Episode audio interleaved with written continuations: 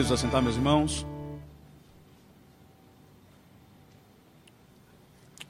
Nessa noite nós damos sequência à nossa série de sermões expositivos em Êxodo. No domingo passado nós vimos, através ah, da exposição do reverendo Emílio, que nós podemos na nossa peregrinação contar com a doce presença e poderosa presença do Senhor. Temos visto, depois do episódio do bezerro de ouro, que o Senhor está restaurando a sua aliança com seu povo e reconclamando-os a seguir na peregrinação para a terra prometida. E dessa feita nós damos sequência a esse texto. No capítulo 34, nós consideraremos nessa noite os versículos de 1 a 28, e nós veremos nesses versos, meus irmãos, a continuidade dessa conclamação de Deus para que o povo continue, então retome então a sua peregrinação. Êxodo capítulo 34, versículos de 1 a 28. Com toda atenção e com toda reverência, deem ouvidos, então, agora, à leitura da Escritura Sagrada. Esta é a palavra do nosso Deus. Diz assim o Senhor. Então disse o Senhor a Moisés: Lavra duas tábuas de pedra, como as primeiras, e eu escreverei nelas as mesmas palavras que estavam nas primeiras tábuas que quebraste. E prepara-te para amanhã, para que subas pela manhã ao monte Sinai, e ali te apresentes a mim no cimo do monte. Ninguém suba contigo, ninguém apareça em todo o monte, nem ainda ovelhas nem gado se apacentem defronte dele. Lavrou, pois, Moisés duas tábuas de pedra como as primeiras, e, levantando-se pela manhã de madrugada, subiu ao monte Sinai, como o Senhor lhe ordenara, levando nas mãos as duas tábuas de pedra. Tendo o Senhor descido na nuvem, ali esteve junto dele e proclamou o nome do Senhor. E passando o Senhor por diante dele, clamou: Senhor, Senhor Deus, compassivo, clemente e longânimo, e grande em misericórdia e fidelidade, que guarda misericórdia em mil gerações, que perdoa a iniquidade, a transgressão e o pecado, ainda que não inocente o culpado, e visita a iniquidade dos pais nos filhos e nos filhos dos filhos, até a terceira e quarta geração. E imediatamente, curvando-se Moisés para a terra, o adorou e disse: Senhor, se agora achei graça aos teus olhos, segue em nosso meio conosco, porque este povo é de dura cerviz. Perdoa a nossa iniquidade e o nosso pecado e toma-nos por tua herança. Então disse: Eis que faço uma aliança diante de todo o teu povo. Farei maravilhas que nunca se fizeram em toda a terra, nem entre nação alguma, de maneira que todo este povo, em cujo meio tu estás, veja a obra do Senhor. Porque coisa terrível é o que faço contigo. Guarda o que eu te ordeno hoje. Eis que lançarei fora da tua presença os amorreus, os cananeus, os heteus, os fariseus, os heveus e os jebuseus Abstente de fazer aliança com os moradores da terra, para onde vais, para que não te sejam por cilada. Mas derribareis os seus altares, quebrareis as suas colunas e cortareis os seus postes ídolos, porque não adorarás outro Deus, pois o nome do Senhor é zeloso, sim, Deus zeloso é Ele. Para que não faças aliança com os moradores da terra, não suceda que, em se prostituindo eles com os seus deuses, e lhe sacrificando, alguém te convide e comas dos seus sacrifícios. E tomes mulheres das suas filhas para os teus filhos, e as suas filhas, prostituindo-se com seus deuses, façam que também os teus filhos se prostituam com seus deuses. Não farás para ti deuses fundidos. Guardarás as festas dos pães asmos. Sete dias comerás pães asmos, como te ordenei, no tempo indicado no mês de Abide, porque no mês de Abide saíste do Egito. Todo o que abre a madre é meu, também de todo o teu gado, sendo macho, o que abre a madre de vacas e de ovelha. O jumento, porém, que abrir a madre, resgatá-lo-ás com cordeiro. Mas se o não resgatares, será desnucado. Remirás todos os primogênitos dos teus filhos, ninguém aparecerá diante de mim de mãos vazias. Seis dias trabalharás, mas o sétimo dia descansarás, quer na aradura, quer na cega. Também guardarás as festas das semanas, que é a das primícias da cega do trigo, e a festa da colheita no fim do ano. Três vezes no ano, todo homem entre ti aparecerá perante o Senhor Deus, Deus de Israel. Porque lançarei fora as nações de diante de ti, e alargarei o teu território. Ninguém cobiçará a tua terra quando subires para comparecer na presença do Senhor teu Deus, três vezes no ano. Não oferecerás o sangue do meu sacrifício com pão levedado, nem ficará o sacrifício da festa da Páscoa da noite para amanhã as primícias dos primeiros frutos da tua terra trarás à casa do Senhor teu Deus. Não cozerás o cabrito no leite da sua própria mãe.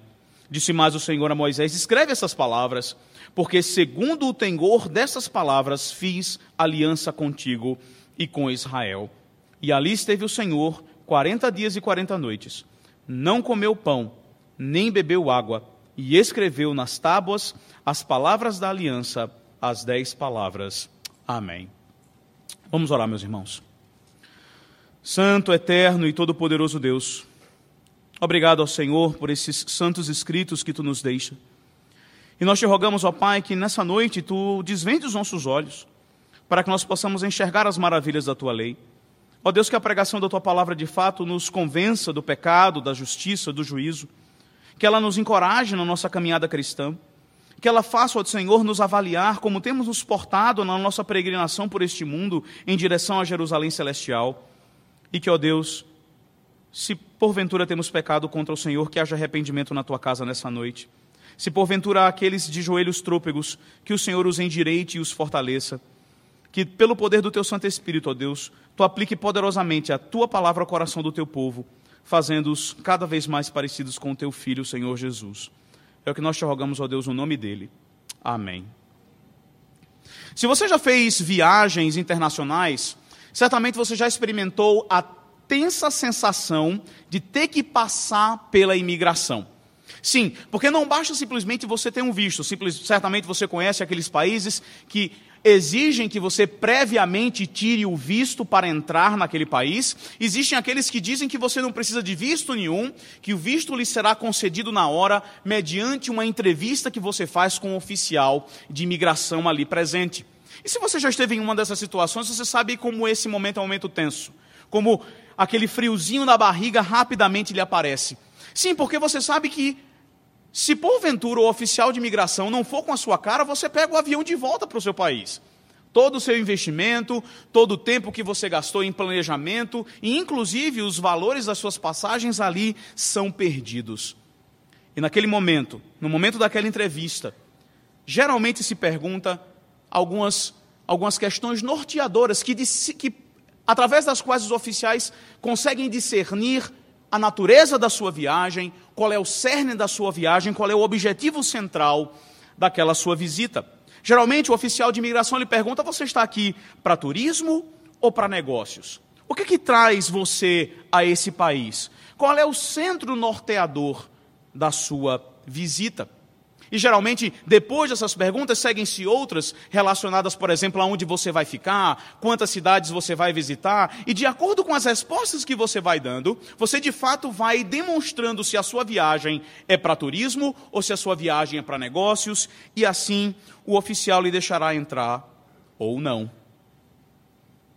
Sabe, meus irmãos, a nossa peregrinação por esse mundo é exatamente esse tipo de pergunta que nós precisamos responder.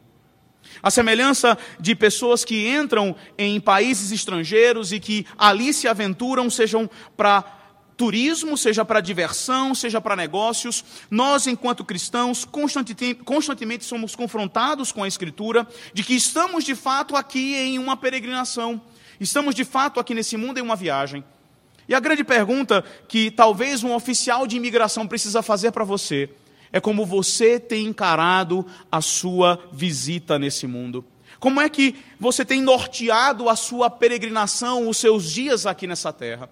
Sabe, enquanto cristãos, nós podemos correr para o lado do turismo. Podemos encarar a nossa viagem nesse mundo, os nossos dias nessa terra, como uma grande diversão, aonde prazeres e alegria precisam ser maximizados. Podemos encarar também para o outro lado, para o lado dos negócios, aonde prosperidade, aonde sucesso financeiro, sucesso profissional, sucesso nos negócios, isso precisa nortear e focar a nossa peregrinação. E agora, nesse momento, em Êxodo capítulo 34, quando o Senhor novamente convoca o seu povo para continuar marchando, para continuar na sua caminhada para a terra prometida, o Senhor faz questão de lembrar qual é o norte, qual é o principal objetivo que precisa direcionar a peregrinação do seu santo povo em direção à terra prometida. E não existe nenhum outro princípio norteador dessa peregrinação que não seja o próprio Deus. Sim, meus irmãos, é exatamente isso que nós aprendemos nessa noite que, na, que nessa peregrinação, tanto da nação de Israel em direção à terra prometida, como de nós, a sua santa igreja, o Israel espiritual, para Jerusalém que desce dos céus, a nossa jornada precisa ser marcada por uma vida que gira em torno do Deus da nossa salvação. É exatamente isso que esse texto ensina para mim e para você. Se nós porventura estamos perdidos e talvez enfatuados com o caminho do turismo, com o caminho dos negócios, nós somos chamados ao arrependimento e à transformação nessa noite. O Senhor Deus, se genuinamente Ele nos chamou, se genuinamente peregrinamos com Ele, Ele nos lembra nessa noite de que a nossa jornada para a terra prometida gira em torno do Deus da nossa salvação. E nós, vemos, nós veremos, meus irmãos, nessa noite, que essa peregrinação ela tem esse caráter centrado em Deus, isto é, esse caráter teocêntrico, e esse caráter teocêntrico é evidenciado com três características específicas. Veja, nós veremos nos versículos de 1 a 9 que uma peregrinação teocêntrica, que é centrada em Deus, ela envolve o crescente conhecimento no Senhor. Essa é a primeira característica de uma vida de uma peregrinação cujo o princípio norteador é o Deus da aliança, é o Deus todo-poderoso. Depois nós veremos os versículos de 10 a 17 de que uma peregrinação teocêntrica, ela envolve separação para o Senhor não é somente crescer em conhecimento e em experiência prática de quem Deus é, mas é também se separar dos ímpios, se separar desse mundo e viver em constante serviço exclusivo a esse grande e todo-poderoso Deus. E por último, dos versículos de 18 a 28, nós veremos que uma peregrinação teocêntrica envolve constante adoração ao Senhor. Não basta apenas conhecer ao Senhor, não basta apenas ser separado ao Senhor, mas é necessário também que nessa nossa viagem, que nessa nossa peregrinação, a adoração ao Senhor seja o que marca cada dia das nossas vidas. A nossa jornada, meus irmãos, até a terra prometida, até Jerusalém que desce dos céus, precisa ser marcada pela, pela teocentricidade.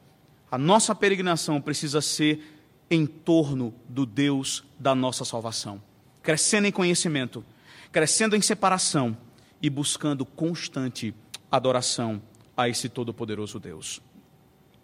Quando nós voltamos os nossos olhos para o texto, nós vimos no, mais uma vez no texto passado, quando o reverendo Emílio nos pregou e nos lembrou de que agora o povo havia sido garantido de que experimentaria a presença poderosa e bondosa do Deus Todo-Poderoso. Aquela separação tão característica dos capítulos anteriores que nós vimos por causa do terrível pecado em que o povo havia entrado, da terrível idolatria na qual o povo se envolveu, agora começa a ser atenuado. A presença do Senhor volta a ser garantida e o povo está sendo mais uma vez convocado a retomar a sua peregrinação para a terra que o Senhor havia separado para eles. E nessa peregrinação, o Senhor mais uma vez faz questão de lembrar ao povo que o seu grande problema é a idolatria. O seu grande problema é perder a perspectiva de que eles são uma possessão sagrada e santa do Senhor e sucumbir às tentações e às seduções idólatras dos povos pagãos que estão ao seu redor e também do seu próprio coração. Então, na retomada dessa peregrinação, a primeira coisa que o Senhor faz, de acordo com os versos diante de nós, especialmente os versos de 1 a 4, é lembrar ao povo de que eles não vão peregrinar de acordo com as suas próprias, ah, com seus próprios termos, mas eles estão submissos aos termos, aos termos da Santa Aliança. Veja, no início do texto o que nós percebemos é que Deus manda mais uma vez Moisés lavrar as tábuas da lei. Lembre-se, lá no episódio do bezerro de ouro, quando Moisés desce da, do monte, nós vimos que Moisés quebra aquelas leis aos pés do monte, fazendo assim uma representação visível para o povo daquilo que na prática eles estavam fazendo ao adorar um bezerro de ouro. Eles estavam quebrando a aliança que Deus havia estabelecido com eles. Eles estavam, de fato, nulificando, quebrando aquelas tábuas que tinham a escrita preciosa, o objeto talvez mais precioso que havia uh, sido confeccionado na face da terra. Entretanto, apesar da, das tábuas da, da lei terem sido quebradas, o seu conteúdo, o seu espírito, o seu caráter é imutável. Ela não simplesmente não é abolida, não é abrogada, antes o Senhor faz questão de que agora que o povo mais uma vez se levanta para marchar em direção ao destino que ele mesmo traçou, de lembrar ao povo, vocês farão isso não de acordo com os seus termos, vocês farão isso de acordo com os meus termos. A aliança é minha, os parâmetros são meus. Eu comprei vocês por alto preço e vocês se submeterão àquilo que eu estabeleço para vocês. É interessante nós percebermos que, diferente das tábuas originais, essas tábuas, de acordo com o versículo 1, são lavradas é, por Moisés, entretanto, a escrita, a autoria do seu texto é o próprio Senhor. Uma clara demonstração, é, perceba no versículo 1 mais uma vez, de que a lei do Senhor, a palavra do Senhor é imutável. Ele diz: Eu escreverei nelas as mesmas palavras que estavam nas primeiras tábuas. Apesar da infidelidade do povo, apesar de sua inconstância, apesar do seu pecado que, porventura, eh, viesse a interromper, a interferir no cumprimento de cada uma daquelas leis, não é a sua inabilidade que vai fazer com que o Senhor molde os seus parâmetros e os, a, a, os, as suas estipulações da aliança, antes pelo contrário. O Senhor estipula a sua aliança de acordo com o seu próprio caráter para que o nosso pecado seja então moldado e a nossa natureza pecaminosa seja mortificada, para nos adequarmos à sua perfeição e à sua santidade. O texto nos diz que Moisés, com grande presteza e com grande obediência, veja os versículos de 2 a 4, prepara tudo. Ele se levanta de manhã, de madrugada, ele sobe ao Sinai e ele faz tudo obedientemente, de acordo como o Senhor ordenara. E mais uma vez, o povo tem os termos do pacto, os termos da caminhada. Termos esse que não são arbitrariamente escolhidos. Termos esse que são nada mais nada menos do que um reflexo do próprio caráter de Deus. É interessante perceber como alguns se perdem nesse tipo de discussão. Se Deus escolhe as coisas porque elas são boas ou se elas são boas porque Deus as escolhe se a lei de Deus ela é justa porque ele assim determina, ou se ela é justa porque ela é, ela é reconhecida por Deus como tal. Nenhuma coisa nem outra. As palavras da aliança, os termos dessa peregrinação e os termos desse relacionamento de Deus para com o seu povo é nada mais nada menos do que um reflexo do seu caráter, do que um reflexo do seu ser. São imutáveis, são preciosas, são absolutamente santas, porque são um reflexo do ser do próprio Deus. E a rejeição dessas leis, a rejeição dessas estipulações da aliança é nada mais nada menos do que uma rejeição do próprio Deus. Para caminhar em direção à terra prometida, o povo precisa conhecer o caráter do seu Senhor. Para caminhar em direção à terra escolhida para eles, eles precisam ter documentalmente, intelectualmente, conhecimento de quem o Senhor é. Mas somente isso não é o suficiente. Veja na sequência, nós percebemos a partir do versículo 5 que Moisés, uma vez lá no topo, interessante nós percebermos que ele dessa vez sobe sozinho. Arão, lembrem-se da última vez que esse evento aconteceu, e nós temos aqui basicamente uma repetição de tudo aquilo que a, a, ocorreu alguns capítulos atrás, antes é, do terrível pecado da idolatria do povo. Arão subiu juntamente com, com Moisés e ficou em um certo momento ah, no monte, quando Moisés então subiu até uma esfera, até uma área superior. Entretanto, nesse momento, ah, percebe-se a ausência completa de qualquer outra pessoa. Apenas Moisés sobe Talvez é um reflexo da consequência exatamente de Arão ter ah, levado o povo a tamanho pecado, como o próprio Moisés havia o questionado. Mas o que é interessante perceber é que nesse, nessa circunstância, nesse momento em que a, a Moisés se encontra no cimo do monte, mais uma vez o Senhor vem ter com ele. E o que nós temos aqui é nada mais, nada menos, meus irmãos, do que um cumprimento da promessa que Deus havia feito para Moisés nos versículos 18 e 19 do capítulo anterior. Certamente você deve se lembrar que Moisés pediu para ver a glória do Senhor. O reverendo Emílio nos explicou que Moisés provavelmente não sabia o que estava pedindo, né? É como a Débora pedindo para ir para uma viagem na Disney, não sabia tudo aquilo que estava implicando. Entretanto, com sua misericórdia, com a sua graça, o Senhor faz uma promessa. E veja no versículo 19, ele diz que faria passar por Moisés toda a sua bondade e que proclamaria o nome do Senhor para Moisés. Quando nós olhamos aqui no versículo 5, especialmente no versículo 6, é exatamente isso que nós vemos. Veja, não basta somente conhecer ao Senhor e ao seu caráter através daquilo que ele registra para nós, para que intelectualmente o conheçamos. Mas a partir da proclamação do nome do Senhor, nós percebemos que essa jornada para a terra prometida precisa envolver conhecimento do Senhor, tanto intelectual, tanto da sua lei, tanto do seu caráter, como também o conhecimento experimental. Veja o texto. O texto nos diz que, e passando o Senhor por diante de Moisés, o próprio Deus proclama o nome do Senhor. E essa proclamação do nome do Senhor nada mais nada menos é do que a descrição de pelo menos seis características marcantes do Deus Todo-Poderoso que Moisés e o povo haviam experimentado de maneira maravilhosa. Veja, primeiro, a, essa proclamação do nome do Senhor é iniciada com o nome Javé, o nome pactual de Deus. Veja, ele diz: Senhor, Senhor Deus. Javé, Javé Adonai. O Deus Todo-Poderoso, o Deus que controla todas as coisas, o Deus cujo autoridade, poder e domínio são inabaláveis. Mesmo diante das nossas fraquezas, mesmo quando tudo parece a ponto de naufragar, o Deus que se revela a Moisés e o Deus que acompanha o seu povo é o Deus pactual, fiel, cujo poder controla todas as coisas. A primeira característica que nós percebemos logo depois desse preâmbulo é exatamente aquilo que Israel havia acabado de experimentar: é que Javé simpatiza com pecadores. Veja, o texto diz que Deus é Deus compassivo. Ele sabe das nossas fraquezas. Esse é o mesmo Deus que havia dito que, porque o povo tinha dura cerviz, não seguiria com eles para não consumi-los.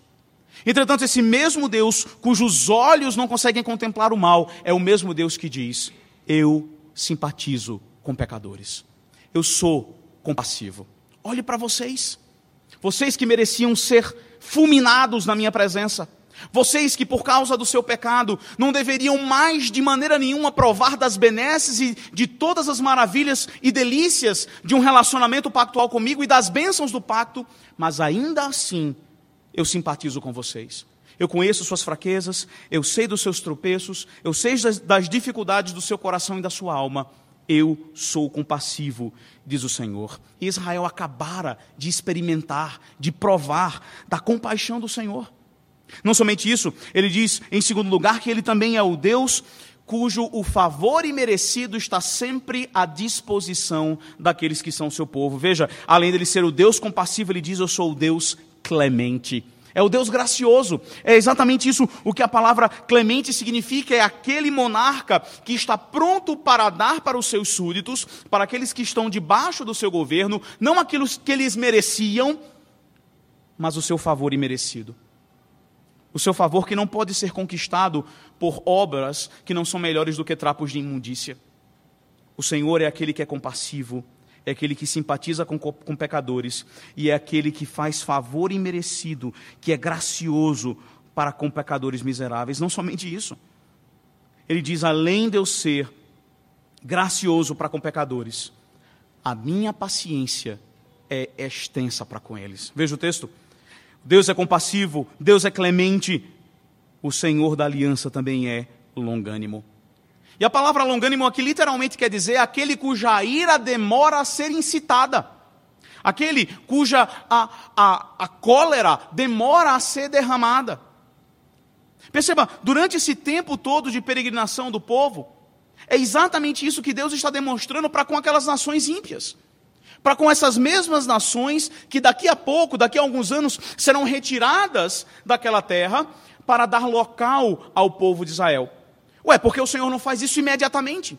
Porque mesmo para com ímpios, ele exercita sua paciência, quanto mais para com o seu povo, quanto mais para com aquele que ele salvou, quanto mais para com aquele que eles remiu. Mais uma vez, o povo havia terminado, acabado de cometer um pecado odioso e detestável diante do Senhor. ao ponto dele mesmo ameaçar para Moisés destruí-los e de Moisés retirar uma nova descendência que assim herdaria as promessas da aliança. Pecado absolutamente sério. Entretanto, o Senhor, cheio de misericórdia, assim não o faz. A sua ira demora a ser instigada, ele é paciente, ele é longânimo. Na sequência, temos uma quarta característica, mais uma vez, que Moisés experimentou. Ele diz que o Senhor é grande em misericórdia e fidelidade. A palavra misericórdia, traduzida aí na sua versão, na sua tradução, ela é a famosa palavra hesed no hebraico. E se você ainda não está familiarizado com essa palavra, você precisa se familiarizar. Porque ele é um termo específico e determinado que trata a respeito dessa relação de fidelidade, de amor e de pacto que Deus tem exclusivamente para com o seu povo. Sabe aquilo que você espera do seu cônjuge? De que ele vai te amar para sempre, apesar de muitas vezes você acordar mal-humorado e de alguns dias da semana você não cheirar tão bem? É exatamente isso que essa palavra quer dizer, entretanto, numa escala absolutamente máxima. O Senhor Deus Todo-Poderoso está dizendo que fielmente Ele continuará a amar o seu povo. Ao utilizar a palavra Hesed, aqui traduzida como, como misericórdia, o texto está se referindo ao amor pactual e fiel da sua aliança, que não pode ser substituído por absolutamente nada, que não pode ser comparado a nenhum outro amor, a nenhum outro relacionamento, algo que somente é experimentado entre aqueles que são redimidos pelo Senhor, vindo do próprio Senhor. Na sequência, veja o versículo 7. O texto nos diz que o Senhor é um Senhor perdoador. A sua ira não somente demora a se irar, mas quando ela se acende, o Senhor também é rápido, ele se apressa a perdoar, veja o texto. E ele guarda a misericórdia em mil gerações e perdoa a iniquidade, a transgressão e o pecado. Certamente, todos esses três elementos sinônimos são odiosos ao Senhor, são terríveis à sua vista, são merecedores, cada um deles, da sua cólera em nível máximo. Entretanto, o Senhor garante ao seu povo que, mesmo quando eles incorrem em cometer atos que desper despertam o seu desprazer, despertam a sua ira, Ele está sempre pronto a perdoá-los. Observe a extensão desse perdão. Essa misericórdia, esse perdão, ela se estende até mil gerações. Perceba a extensão, perceba quão grandioso é o perdão do nosso Deus. E foi exatamente isso que experimentalmente Israel havia ah, testado, havia provado. Entretanto, diante desse quadro tão bonito, tão belo, tão amoroso, tão misericordioso, Deus Todo-Poderoso não se isenta de proclamar uma última característica do seu ser, que o povo precisa também saber. Veja o texto. Além dele ser perdoador, ele também diz que ele não inocenta o culpado. O Senhor é justo. E pecado tem consequências. Veja como nós vimos também é, isso factualmente em textos anteriores. Israel havia sido perdoado, mas isso não evitou que, mesmo aqueles que que foram os remanescentes daquela limpeza que os levitas fizeram no arraial, estiveram livres de sofrer sobre si uma praga enviada pelo próprio Deus como consequência do seu pecado. O fato do Senhor ser benigno, simpatizar com pecadores, é, ser gracioso e ser paciente, o fato dele ter um amor eterno que é inabalável, que é fiel, não o isenta de que ele justamente punirá o pecador. E mais uma vez, Israel havia experimentado cada um desses detalhes na sua caminhada. Conhecimento do Senhor em direção à terra prometida envolve um conhecimento intelectual da lei do Senhor e do seu caráter, de acordo com como ele revela, mas envolve também um conhecimento experimental. Quando nós experimentamos o perdão dos nossos pecados, quando nós experimentamos graça quando merecíamos justiça, quando nós experimentamos paciência, quando nós merecíamos a sua cólera. É isso que o Senhor exige de nós nessa nossa peregrinação, nessa nossa passagem por esse mundo. Que nós peregrinemos teocentricamente, centrado neles, buscando conhecimento nele.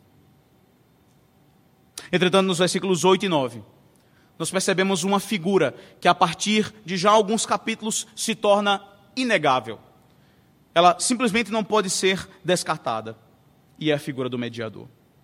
E o que nós percebemos, meus irmãos, é que nesse processo de crescer, conhecendo ao Senhor, em marcha em direção à terra prometida, o mediador ele tem uma função fundamental.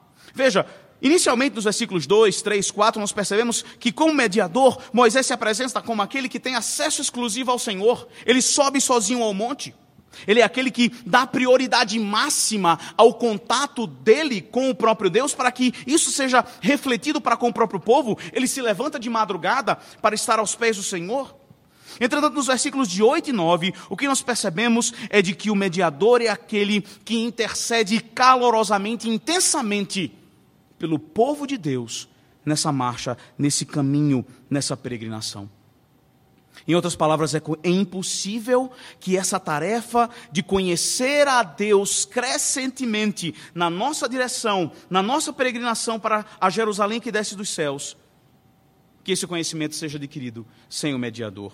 O texto nos diz que imediatamente, ao contemplar, ao ver, ao ouvir todas essas características de Deus Todo-Poderoso, características essas que Moisés, juntamente com o povo, havia experimentado na carne, o texto nos diz que ele se curva e adora. O que mais fazer? Que outra coisa fazer quando somos confrontados com quem Deus é especialmente de acordo com aquilo que experimentamos dia após dia aos pés de Cristo, pela unção do Espírito, abraçados na Sua cruz. Nada mais pode ser feito. Ao lembrar de que de fato ele havia experimentado da simpatia de Deus, da, do favor imerecido de Deus, da paciência de Deus, da sua fidelidade inabalável e aliancista, depois de ter experimentado do perdão do Senhor, o que fazer como responder se não simplesmente se jogar aos pés desse Deus Todo-Poderoso e se curvar em adoração?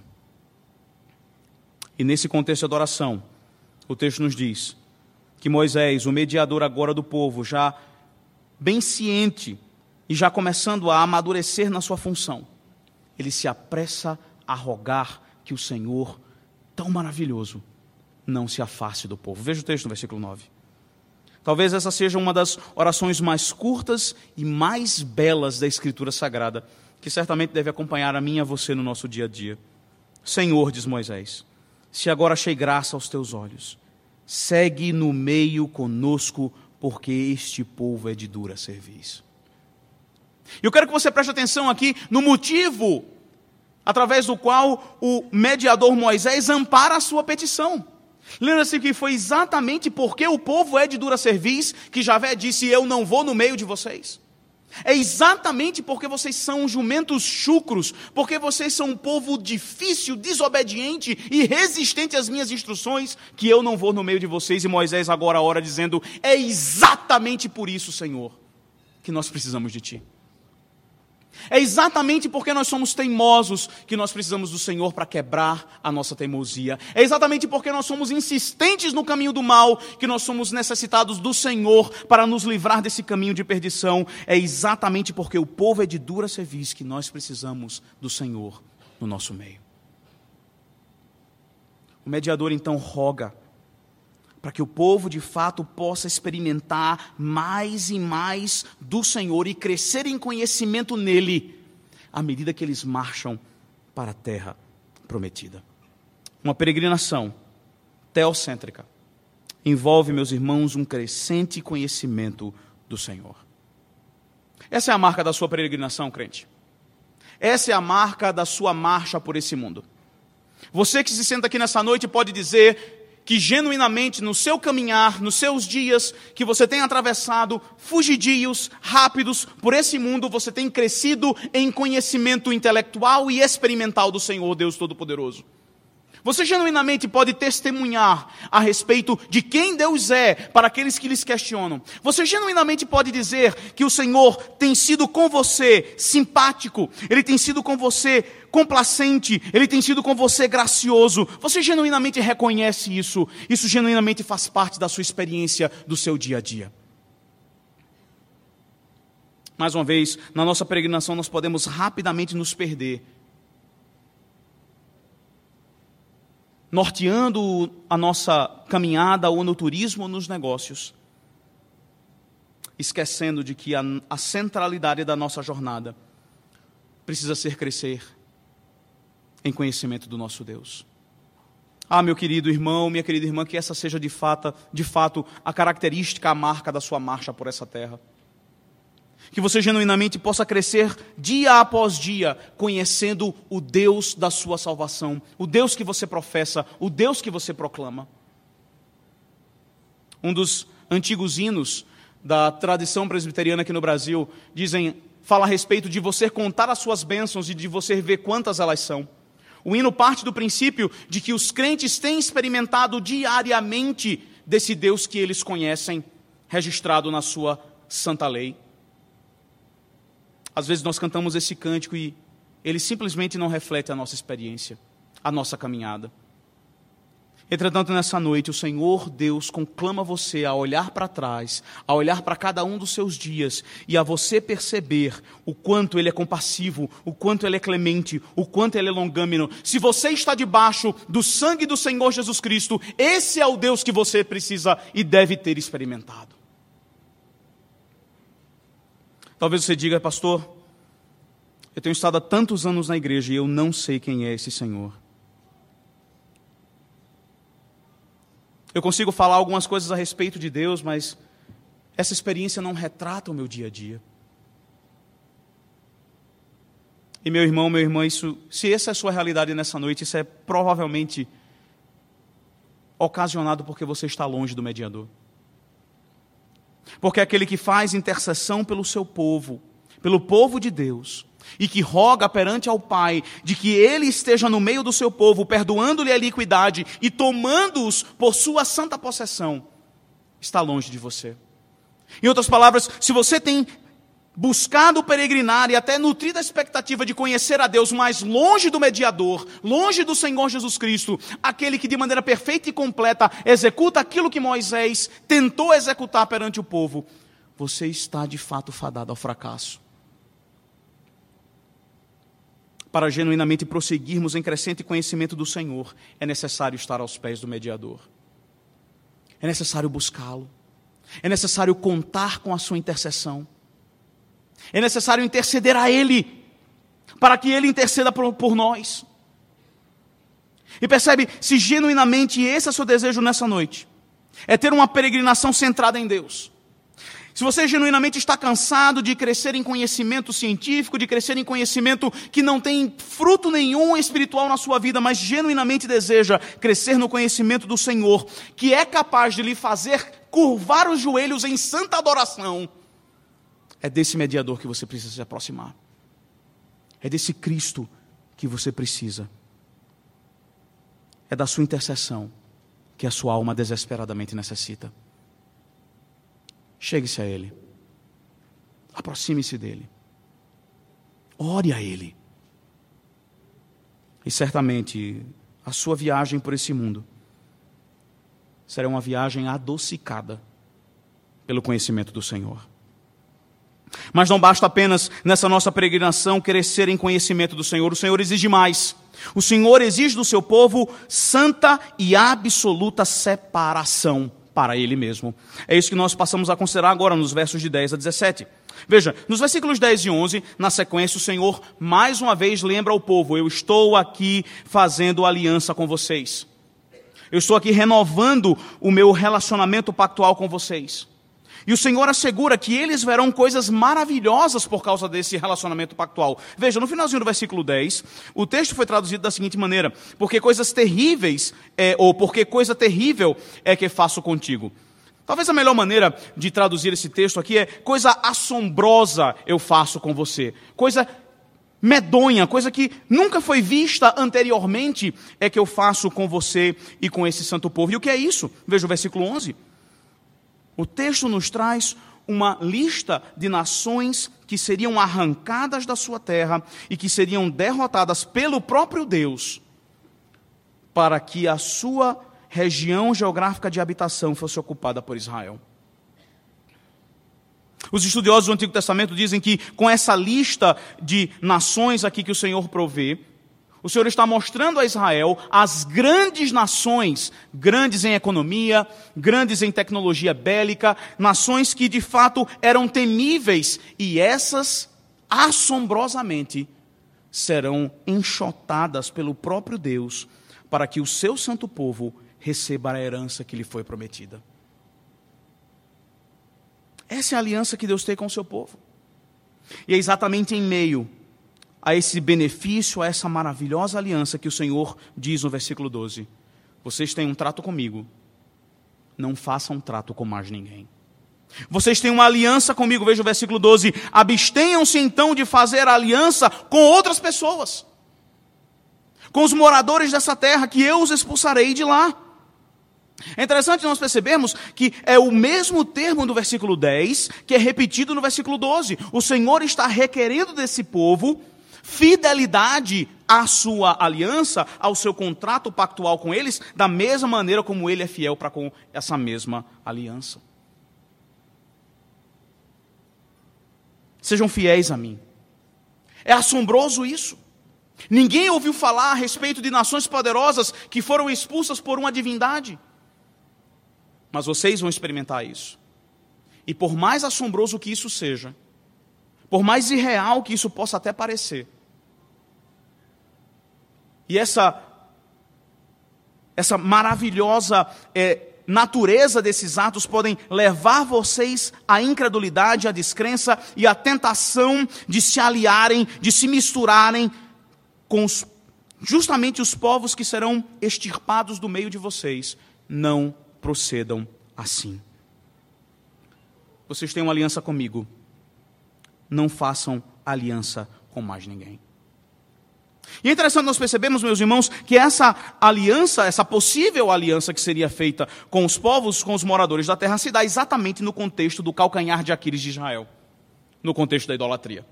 É exatamente o problema do coração idólatra, do problema de não crer genuinamente de que Deus é o Deus poderoso que é e o único Deus genuíno e verdadeiro, a tentação de sucumbir a outros e falsos deuses, que o Senhor aqui vai tocar, que o Senhor aqui vai tratar, e ele começa a falar a respeito de algo muito forte. Veja o versículo 15. Ele começa a tratar isso como uma prostituição espiritual. Fazer aliança com outros povos é exatamente se envolver nas suas práticas idólatras, que nada mais, nada menos é do que um adultério espiritual. O Senhor está aqui reforçando a imagem de que o seu relacionamento para com Israel é um casamento e de que eles sucumbirem, eles cederem para qualquer outra divindade, nada mais nada menos seria do que uma traição. Uma traição matrimonial, uma traição conjugal. E perceba, o motivo pelo qual o Senhor precisa lembrar e lembrar e lembrar Israel sequencialmente e repetidas vezes a respeito desse assunto, veja o versículo 12, é porque isso é sedutor. O texto diz: abstém-se de fazer aliança com os moradores para que não te sejam por cilada. A palavra aqui, cilada, a expressão ser por cilada, é nada mais nada menos do que a, a ideia de que esses, esses homens, essas nações, tentariam seduzir Israel a abraçar as suas práticas idólatras. Eles tentariam seduzir Israel a fazer as mesmas coisas que eles fazem e a adorar os mesmos deuses que eles adoram a terem os seus mesmos valores.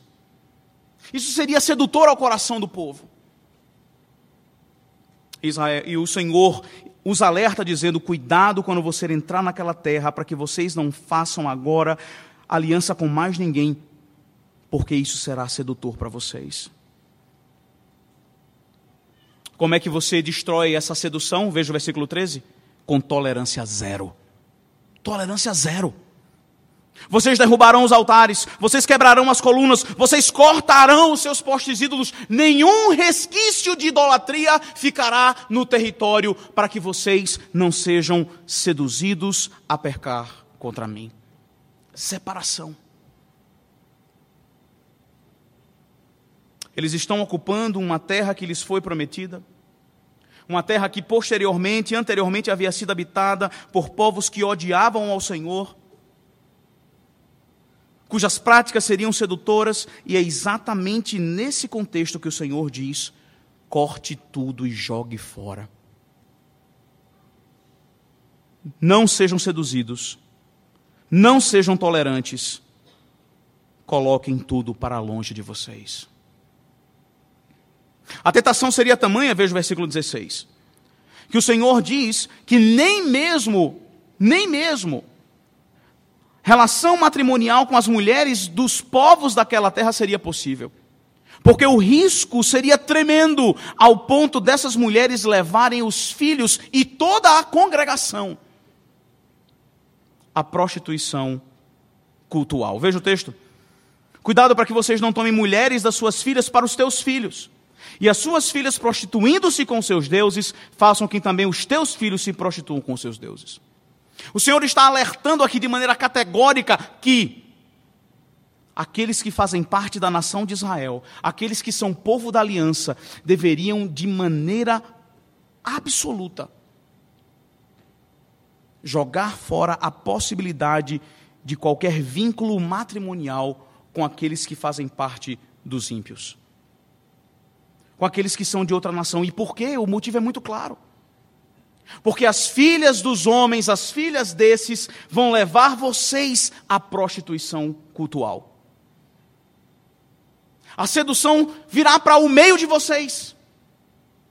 Se os seus filhos, porventura, tomarem essas mulheres, elas trarão as suas práticas pagãs para a congregação de Israel. E vocês serão levados à infidelidade. Nessa caminhada, meus irmãos, nessa peregrinação teocêntrica, o Senhor exige do seu povo separação absoluta.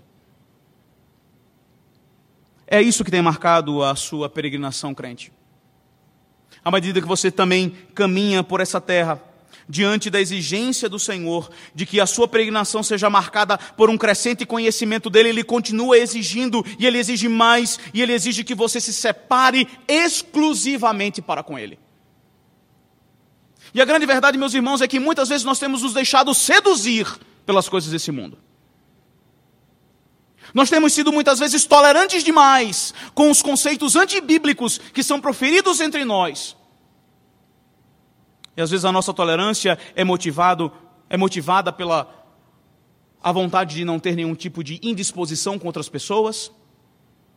Às vezes a nossa tolerância e a nossa, a nossa a associação é motivada pelo motivo de não querermos despertar nenhum tipo de ira contra nós de não pagarmos o preço da separação. E percebe, o Senhor Deus Todo-Poderoso alertou o seu povo no passado e continua alertando a nós no dia de hoje. As seduções do mundo são muitas. Muitos são os seus postes ídolos. Muitos são os seus conceitos sedutores que nos atraem e que nos levarão à infidelidade ao Senhor. Entretanto, a exigência de Deus continua sendo a mesma: separe-se deles. Até mesmo esses relacionamentos mistos entre crentes e descrentes têm sido tolerados no nosso meio. Tem sido dito por alguns que não é pecado, que não é desagrado ao Senhor, não é o ideal, mas que não é nada que desagrada a Deus, quando claramente o texto bíblico diz o Senhor: não tragam impuros para o meio de vocês. E a realidade é que você, moça, vocês, rapazes, têm sido tolerantes com a ideia de se relacionarem com ímpios, com imundos. Não são poucos os jovens dessa igreja que muitas vezes aparecem no nosso meio com relacionamentos mistos ou nutrindo a expectativa de que esses relacionamentos são possíveis. Separação exige o Senhor.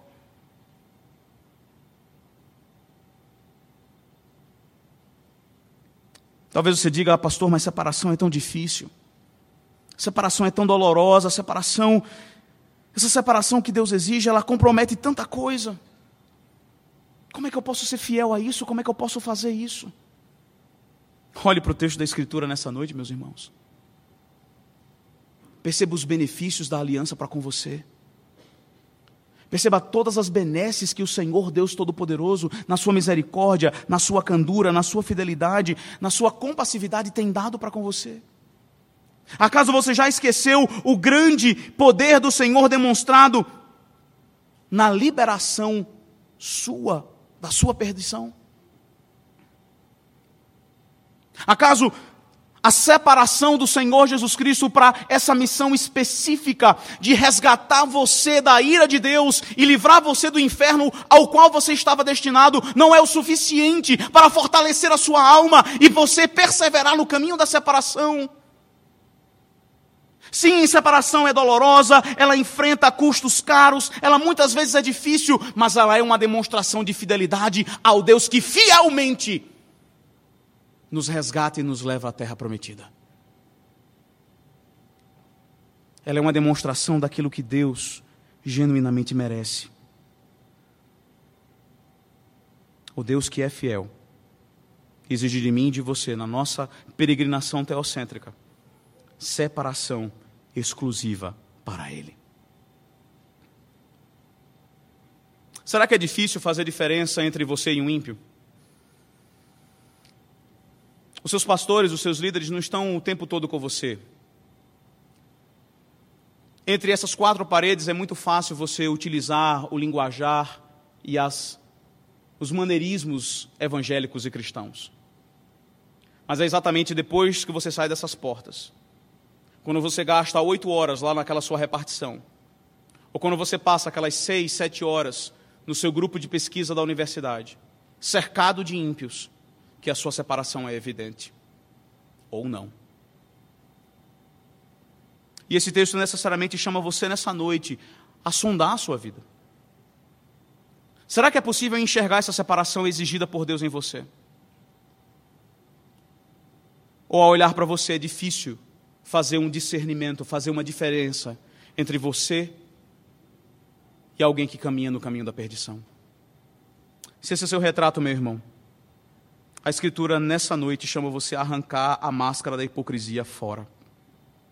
A Escritura chama você a abandonar essa sua prostituição espiritual. Ela chama você a separação. Ela chama você a levar a sério a sua posição diante do Deus da aliança, que tem carregado você nos braços para Jerusalém que desce dos céus.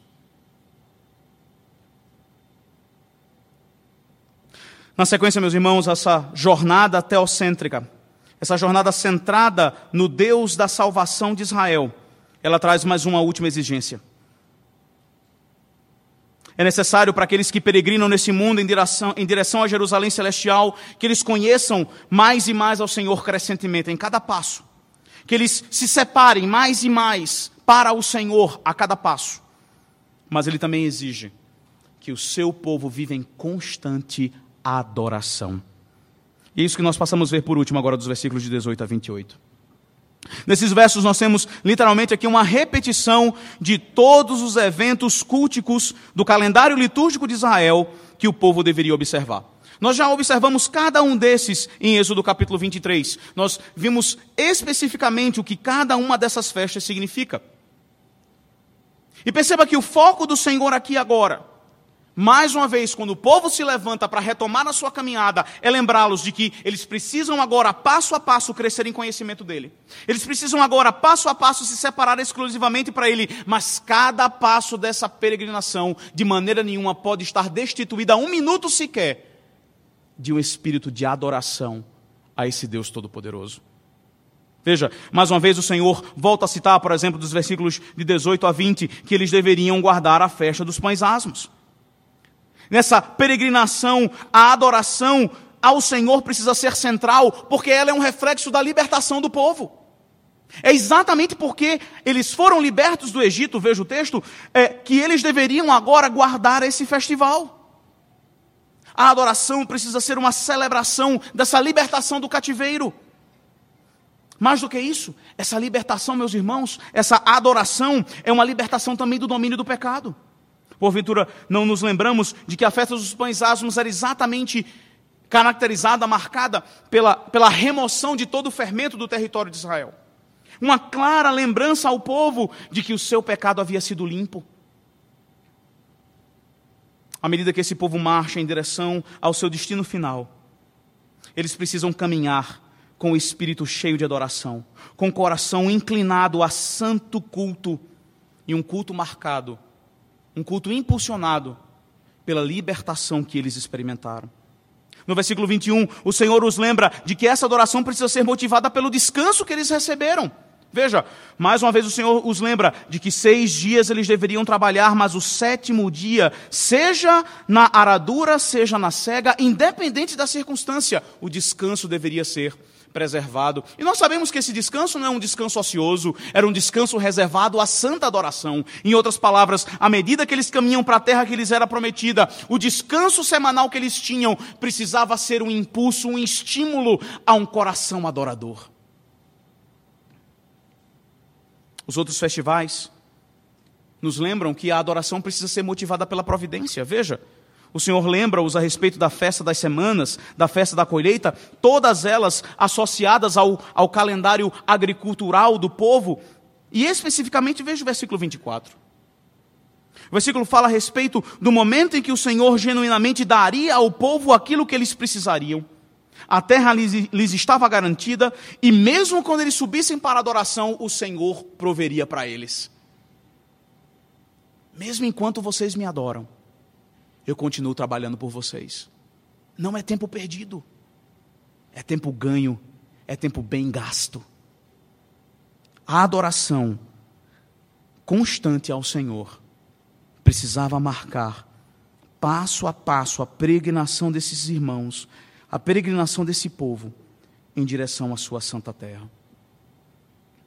Mas mais uma vez o Senhor insiste em lembrá-los: a adoração não é do jeito que você quer. A adoração é do jeito que eu ordeno. Veja, no finalzinho do texto nós vemos que mais uma vez, nos versículos 25 e 26, o Senhor os lembra: não se apropriem das práticas pagãs para o culto público. Certamente vocês devem se lembrar de de Êxodo 23, quando nós falamos a respeito da prática pagã de misturar o sangue de um animal junto com, junto com a massa é, de trigo, para que ali os dois fossem consumidos juntos. E também a prática de, por exemplo, no final do versículo 26, de cozer o cabrito no leite da sua própria mãe. Uma prática pagã, uma maneira de cultuar de acordo com as nações que seriam expulsas da terra prometida. E o Senhor diz: a adoração não é de acordo com as imaginações e com as criatividades das outras pessoas.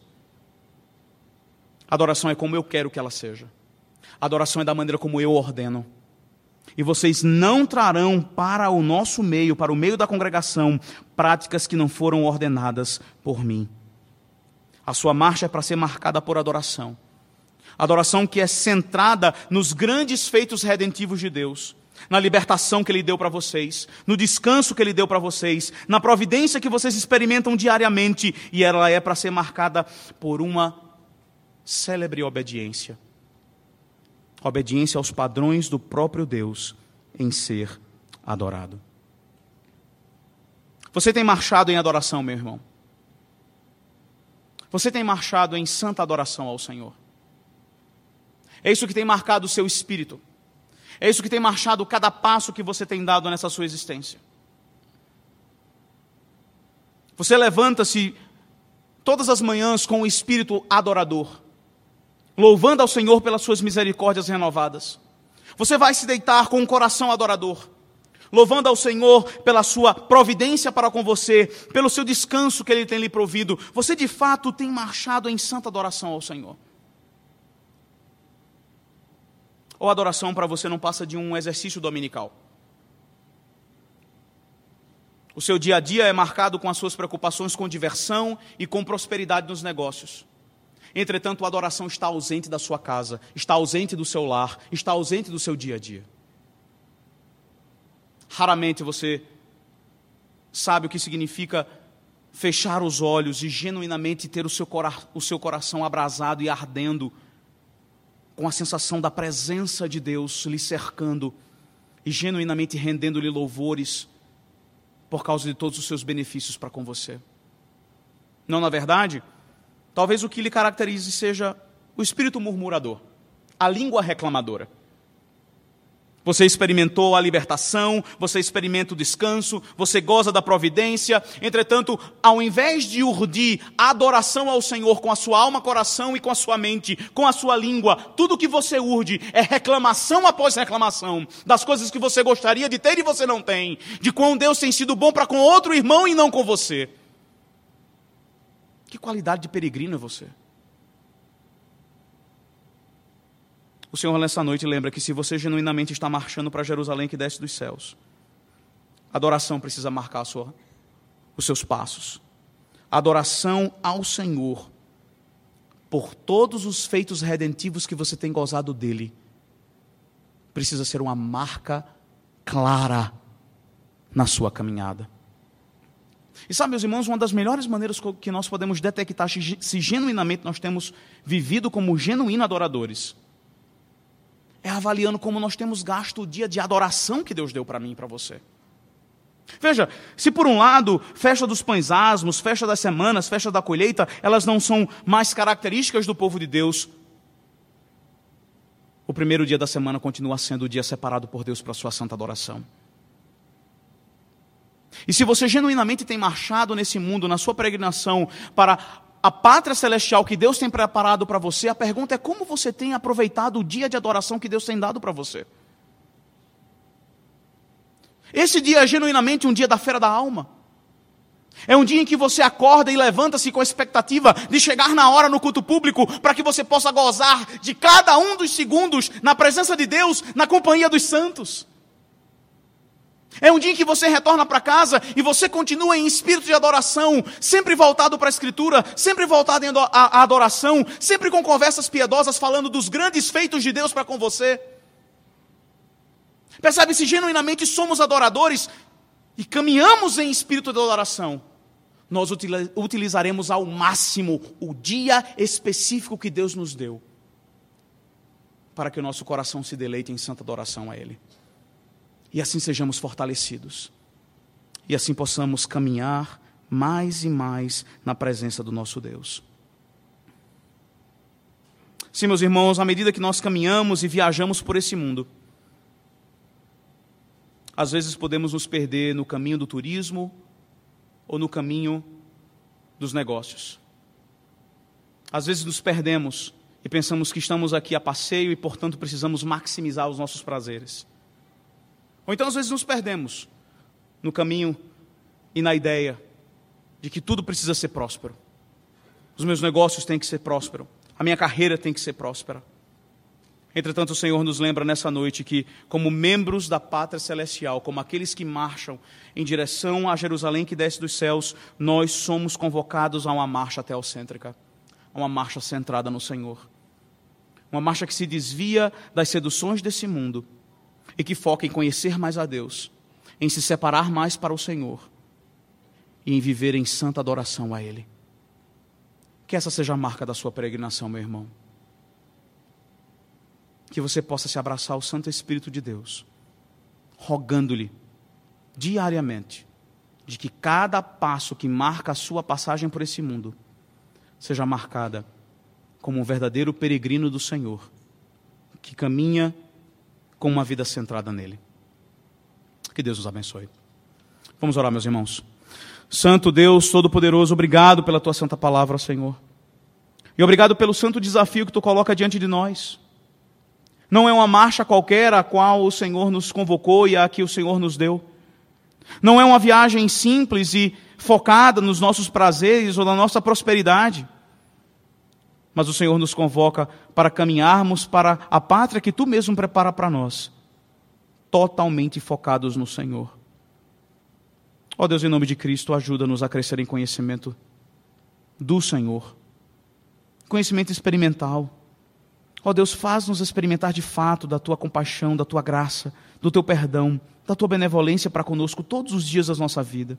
E que quando formos confrontados, quando formos lembrados com com essas experiências maravilhosas que nós possamos, a semelhança de Moisés, nos ajoelhar em santa adoração. O que mais fazer? Que outro comportamento ter? Ó oh Deus, em nome de Cristo, te rogamos, ajuda-nos a nos separar. Temos sido tão tolerantes para com os padrões desse mundo. Temos sido, ó Senhor, muitas vezes tão seduzidos pelos pensamentos, filosofias e objetivos desse mundo. Em nome de Cristo, nós te rogamos, Pai, não permita que o teu povo sucumba. Antes que nós, antes que nós possamos ser encontrados como genuínos peregrinos separados exclusivamente para ti. não nos, aproxim, não nos, apro, nos aproveitando das construções feitas pelos ímpios, mas derribando-as uma por uma e construindo genuinamente o teu reino de acordo com a tua vontade. E ajuda-nos, ó Senhor, a vivermos em santa adoração. Perdoa-nos pela nossa boca que insiste em viver reclamando, mas dá-nos dá-nos lábios prontos para confessar o teu nome. Dá-nos lábios prontos, ó Senhor, para proferir louvores a ti. Motiva-nos, ó Senhor, lembrando-nos da, da nossa preciosa redenção. Ajuda-nos, Pai, é o que nós te rogamos, em nome de Cristo. Amém.